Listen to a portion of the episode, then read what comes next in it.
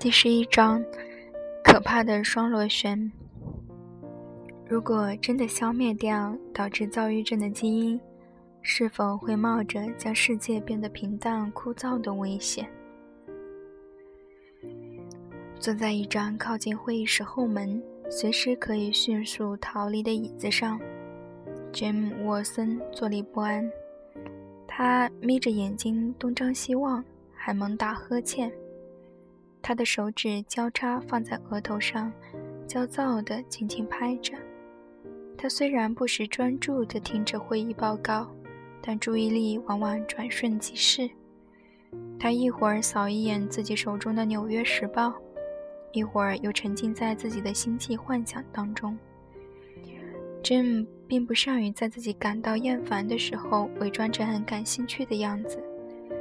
我们也无法知道他是在思考眼前的科学问题，有关躁郁症的遗传及分子生物学，还是在琢磨政治、八卦、爱情、建筑、网球，或是任何占据他思想的热门事物。他是一个个性强烈、直率、坦诚的男人。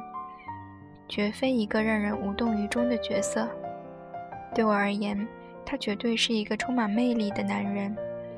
Jim 独立又有个性，在这样一个日益平淡枯燥的世界中，他就像一匹斑马，傲然伫立在马群当中。也许有人会说，如果一个人因为发现了生命的构架而获得诺贝尔奖，那么，他当然很容易表现得独立而又变幻莫测。但显而易见的是，正是这种潜在的性格，强烈、充满竞争性、富于想象力且勇于打破传统，成为促使他探索 DNA 结构的原动力。Jim 显而易见的万生经历同样非常吸引人。无论是在智力还是在体力上，他的高速运转都令人精疲力尽。而要想在晚餐桌上的讨论，或是冷泉港中的散步跟上他的脚步，都不是一件轻而易举的事情。他的太太坚称，自己只要感受一下空气中的能量，就能判断出 Jim 是不是在家里。然而，无论 Jim 这个人多么有趣，他首要而且主要的身份仍然是一名科学领袖。不久前，他还是世界上最著名的分子生物学实验室——冷泉港实验室的主任，也是美国国家人类基因组研究中心的首任主席。最近几年，Jim 的兴趣转向寻找诱发躁郁症的致病基因。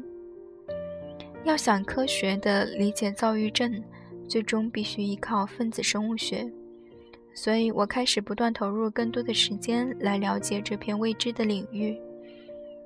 这是一个奇怪的世界，围绕着各式各样奇怪的动植物开展研究，例如玉米、果蝇、酵母、蠕虫、老鼠、人类和河豚。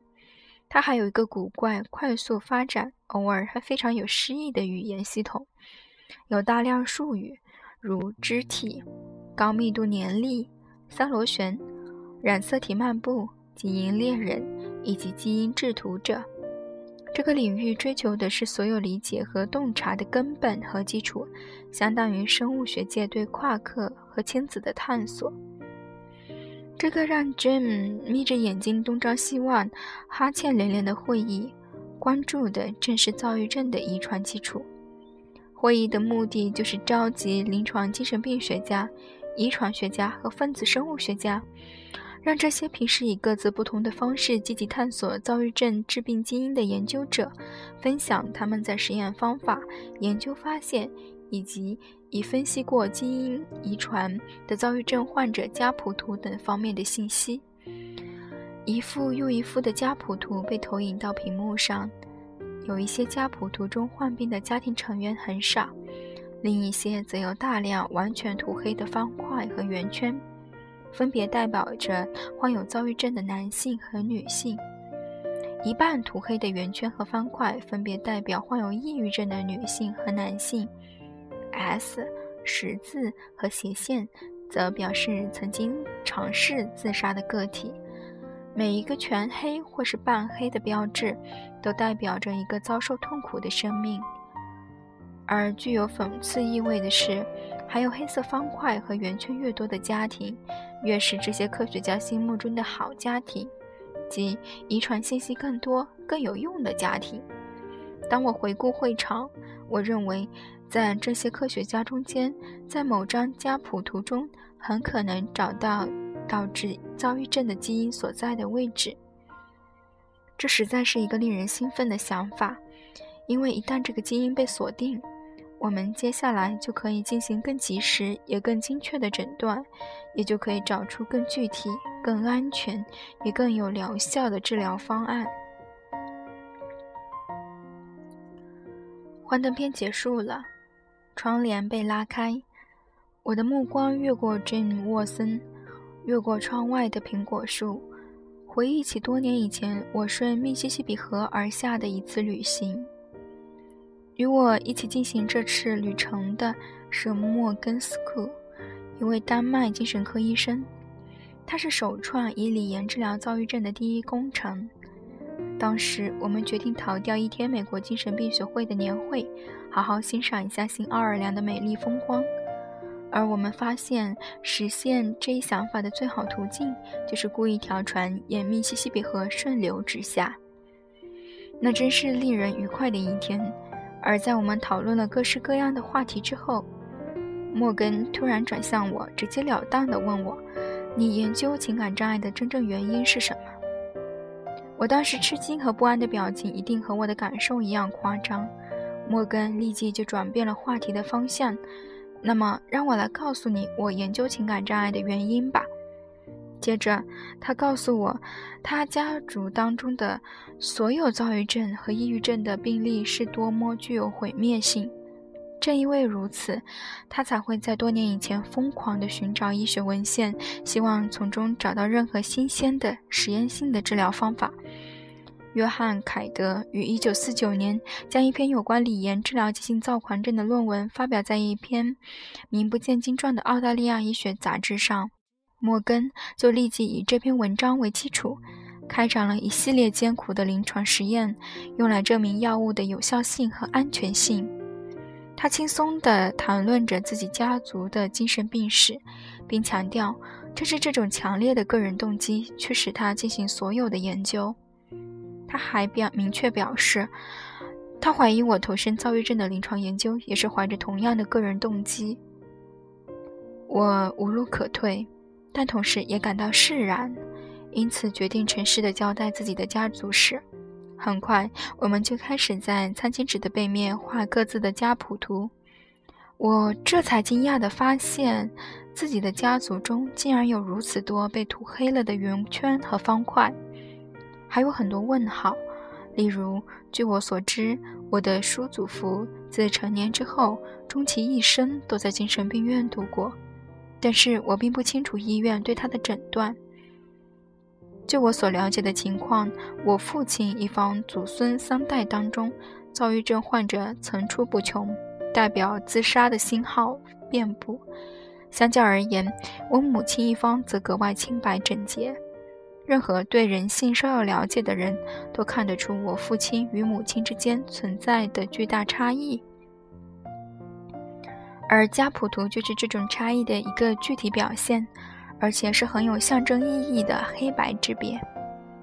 莫根一直在绘制他的家谱图，但是当他从背后偷看了我的家族中的患病人数之后，他便立刻笑着承认自己在这场黑盒子战斗中败下阵来。他还注意到，代表我的圆圈不但涂成了黑色，而且还附有一个星号，将一个人的自杀尝试缩减成一个简短的符号，是一件多么奇妙的事情。于是，我们就开始对我的疾病、锂盐、锂盐的副作用以及我的自杀企图进行长时间的讨论。与莫根的交谈让我获益匪浅。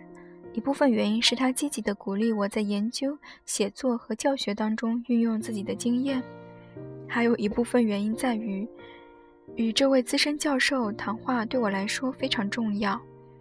因为他不仅对我所遭受的一切有所了解，而且还运用他个人的体验，深刻地改变了包括我在内的成千上万人的生活。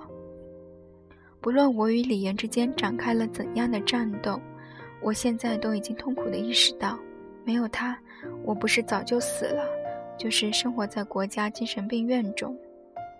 也许我和其他许许多多的人一样，都应该将莫根加普图当中的那些黑色方块和圆圈，看作自己的恩人。躁郁症是一种遗传病。这个事实毫无疑问带来了非常复杂，而且通常令人难过的情绪。这其中的一种极端情况就是，他人让你觉得自己极其羞耻和内疚。多年以前，当我还住在洛杉矶的时候，我曾去一位同事推荐的精神科医生那里看病。经过检查，并发现我多年以来一直服用锂盐之后，他就我的精神病史提出了一系列问题。同时，他还问我是否打算要孩子。